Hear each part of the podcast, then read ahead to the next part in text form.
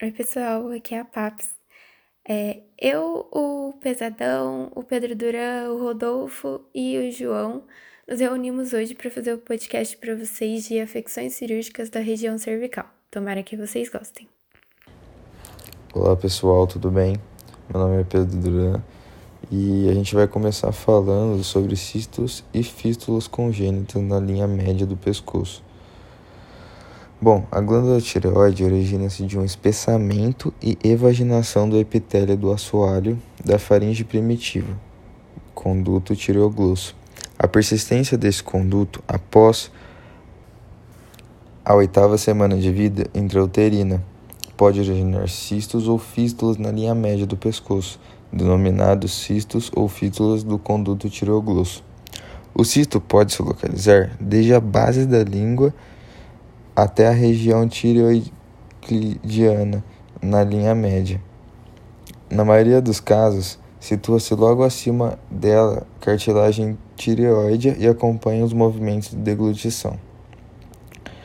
Com frequência, pode ser sede de processos infecciosos, com ruptura espontânea, saída de secreção mucoide purulenta e posterior formação de fístula. O diagnóstico diferencial a gente deve verificar sempre tireoide ectópica. E nas crianças com cisto tireoglosso, pode-se solicitar uma ultrassonografia cervical para verificação da presença da glândula tireoide normal. E se der positivo, aí exclui-se é, tireoide ectópica. Outro exame é a cintilografia, com iodo marcado, com radioisótopo cuja desvantagem é a eventual necessidade de anestesia geral para que a criança permaneça imóvel durante sua realização. Fístula do conduto tireoglosso é representada por orifício na linha média, pela qual ocorre drenagem e secreção mucoide purulenta. O tratamento do cisto ou fístula do conduto tireoglosso consiste na remoção cirúrgica, incluindo-se a porção mediana do ocioide e todo o conduto, até a base da língua, pelo perigo de ele recidivar da, da afecção. Muito obrigado. Bom, boa, boa noite para todo mundo. É, aqui é o Rodolfo. Vou falar um pouco sobre as afecções congênitas. E acerca desse tema eu vou explicar sobre as tireoides ectópicas e os cistos e fístulas laterais na, no pescoço. Bom, começando pela tireoide ectópica, é... o primeiro local onde ela se origina é, geralmente é na base da língua, onde se forma tumor no nível do forame cego e na submucosa podendo assim causar dificuldade é, respiratória no, nas primeiras horas da vida da, do, da criança, né? É, pode também haver tecido tireoidiano ectópico no mediastino, junto ao arco aórtico. E a tireoide ectópica também é o único tecido tireoidiano presente no organismo, é, em geral insuficiente sendo necessária assim uma suplementação hormonal pra, pelo tratamento. É, já os cistos e as fístulas laterais do pescoço, é, no embrião existem cinco arcos bra branquiais e quatro fendas responsáveis pela formação de estrutura da face do pescoço, ou seja, cinco arcos branquiais e quatro fendas que forma a face e o pescoço. Os cistos e as fístulas laterais geralmente se derivam de, da segunda fenda branquial e localizam-se na linha anterior do músculo externo cleidomastoide. Os cistos apresentam como tumores de consciência elástica bem, bem delimitada e móveis. Já as fístulas se exteriorizam é, com pequenos orifícios. E através desses orifícios ocorre uma drenagem de secreção mucoide ou purulenta. E o tratamento consiste na remoção cirúrgica né, do cisto e na fístula tem que remo remover cirurgicamente todo o trato fistuloso até a base da hipofaringe. Bom, obrigado pelo convite, espero que tenham entendido acerca do tema. Obrigado. Olá pessoal, aqui é a Papinha e hoje eu vou falar sobre sinos e apêndices pré-auriculares.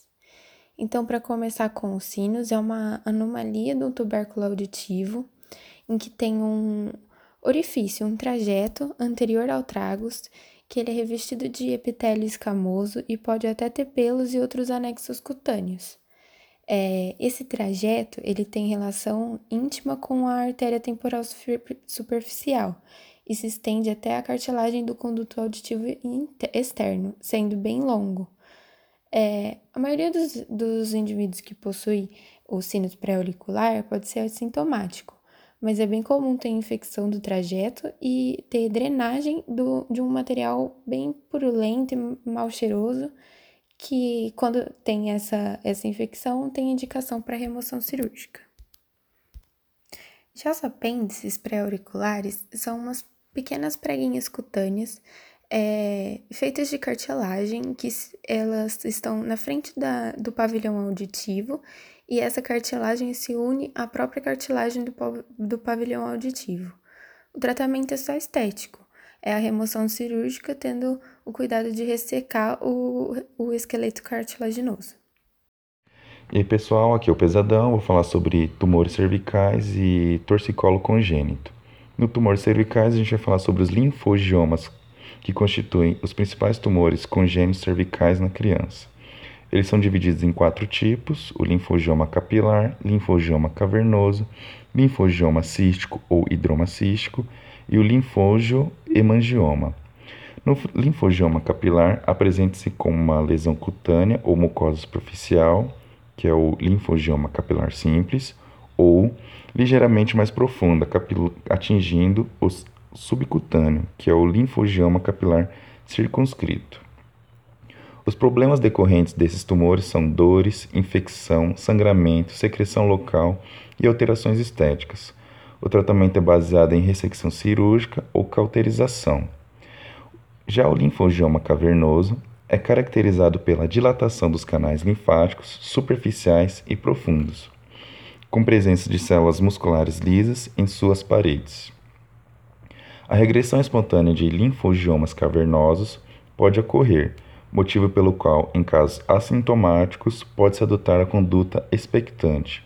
No entanto, na maioria dos casos, deve-se indicar remoção cirúrgica, o que algumas vezes é impossível dado o caráter invasivo do tumor. Já o linfogioma cístico ou hidroma cístico é o tipo de linfogioma mais importante, constituído por grandes cistos com conteúdo linfático, cujo tamanho significativamente maior os diferencia dos linfogiomas capilar e cavernoso. A suspeita diagnóstica dos hidromas cervicofaciais pode ser feita no período antinatal, através da ultrassonografia maternal no último trimestre, mas a confirmação do diagnóstico é feita pelo exame clínico após o nascimento. O tratamento para qualquer tipo de hidroma é a ressecção completa em qualquer idade. Agora já o linfogioma, hemogioma é quando há concomitante proliferação de vasos sanguíneos, os tumores apresentam com coloração mais avermelhada e presença de telangiectasia em sua superfície.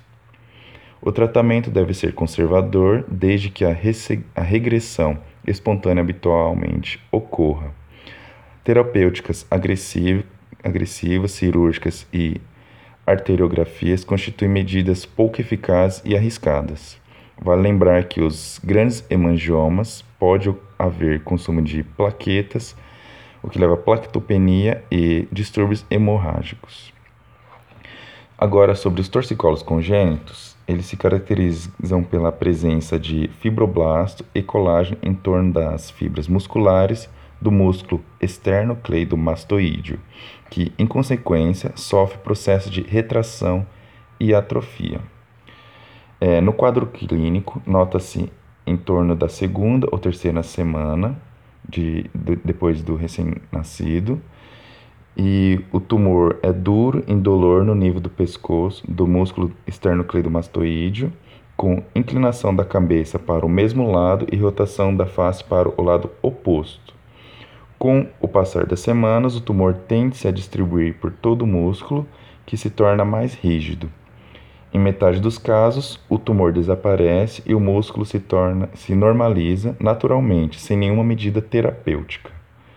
O diagnóstico é feito baseado-se nos sintomas clínicos já descritos e na palpação do músculo esternocleidomastoídeo, que se mostra espessado, endurecido e encurtado. A ultrassonografia cervical pode contribuir para a confirmação do diagnóstico e melhor definir o tipo de fibrose presente no músculo. O tratamento é, é conservador, já que na maioria, na aproximadamente 80 a 90% dos casos, ocorre regressão espontânea da fibrose no esternocleidomastoídeo, sem evolução para torcicolo.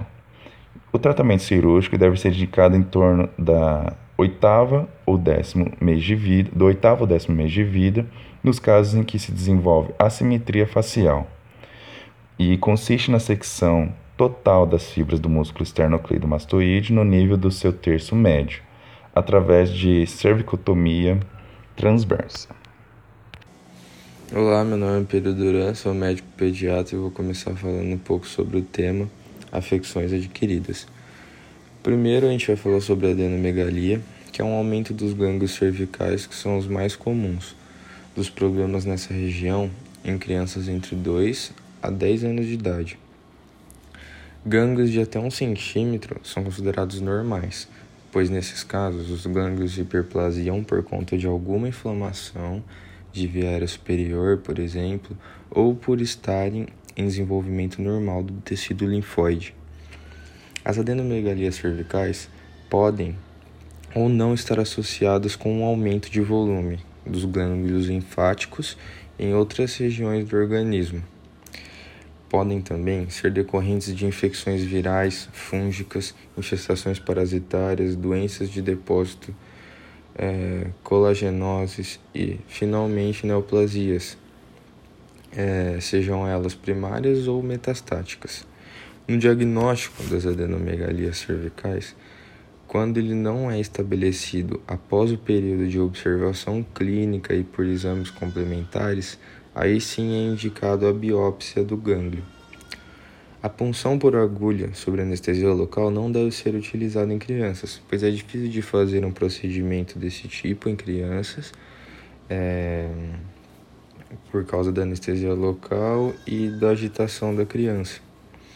Portanto, deve-se fazer uma anestesia geral e tirar o gânglio, o gânglio inteiro ou grupos ganglionares para o diagnóstico. A biópsia é, in, é, é indicada nas seguintes situações. Primeiro, quando não há redução do tratamento após 3 a 4 semanas de evolução. Se não for estabelecido nenhum diagnóstico nesse período por meio de exames laboratoriais ou se constatar que não houve formação de pulso. Outra indicação é quando as adenomegalias é, estão associadas a sintoma, sintomatologia sugestiva de infecção ou doença sistêmica grave. Ou então, quando a adenomegalia estiver localizada em região cervical inferior ou supraclavicular, ou até se estiver associada a adenomegalias profundas. Também, quando o gânglio não apresenta sinais de involução após tratamento específico adequado ou após teste terapêutico para adenite infecciosa bacteriana. E também, sempre que houver suspeita clínica de que a adenomegalia seja sinal de uma doença grave, deve-se também indicar a, a, a cirurgia, a biópsia. Perdão. As causas mais comuns em ordem decrescente são a linfadenite viral, né, mais comum pelo vírus da gripe é, ou da mononucleose infecciosa, a linfadenite aguda supurativa bacteriana e em terceira a síndrome de imunodeficiência adquirida, a AIDS. No geral, as adenomegalias fazem parte de muitos quadros clínicos de outras doenças associadas por causa da depressão do sistema imune é, como a tuberculose, pneumonia, otites, parotidites e assim vai, etc.